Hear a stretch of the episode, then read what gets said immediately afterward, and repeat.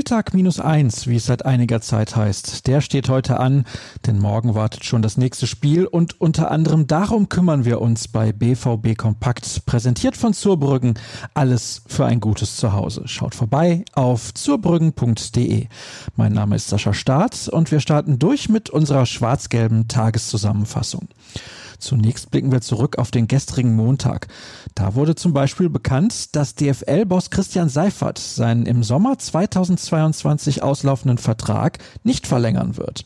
Das hat zwar nur indirekt etwas mit Borussia Dortmund zu tun, aber ist mehr als nur eine Randnotiz und die wollte ich euch nicht vorenthalten.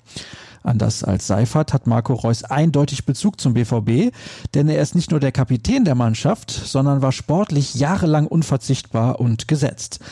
Doch ist das immer noch der Fall? Daran scheiden sich die Geister, konkret die Kollegen Jürgen Kors und Sascha Klaverkamp.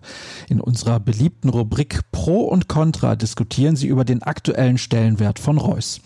Wer von den beiden ihn nach wie vor als Schlüsselfigur sieht und wer behauptet, dass die Last auf andere Schultern verteilt werden kann, das findet ihr auf unserer Internetseite heraus. Interessant ist auch, was Jude Bellingham dem Kicker zu sagen hatte. Er sprach in einem Interview unter anderem über den Jugendwahn bei der Borussia.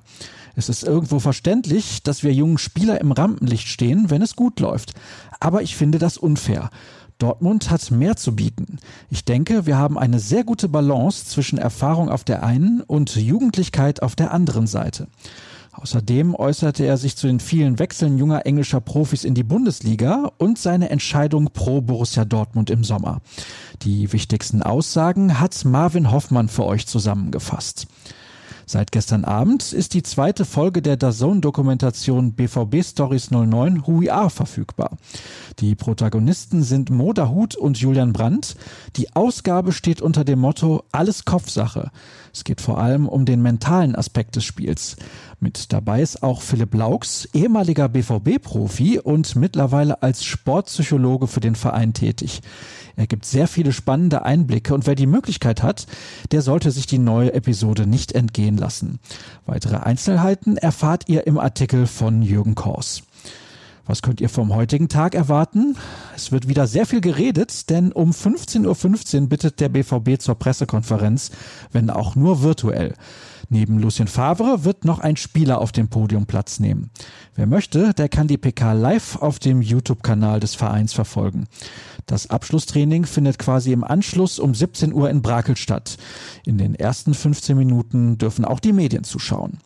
Um 18 Uhr stellen sich Sergei Semak und ein Spieler von Zenit den Fragen der vornehmlich russischen Journalisten. Der Coach von St. Petersburg bittet seine Akteure dann eine halbe Stunde später zum Training im Stadion. Wie gehabt schreiben wir die Äußerungen der Beteiligten für euch auf. Und damit sind wir durch. Morgen wird schon wieder gekickt und was bis dahin alles passiert, das lest ihr auf ruhrnachrichten.de oder auf Twitter. Da sind wir unter rnbvb unterwegs und ich freue mich auch über neue Follower unter Start. Kommt gut durch den Tag. Bis dann.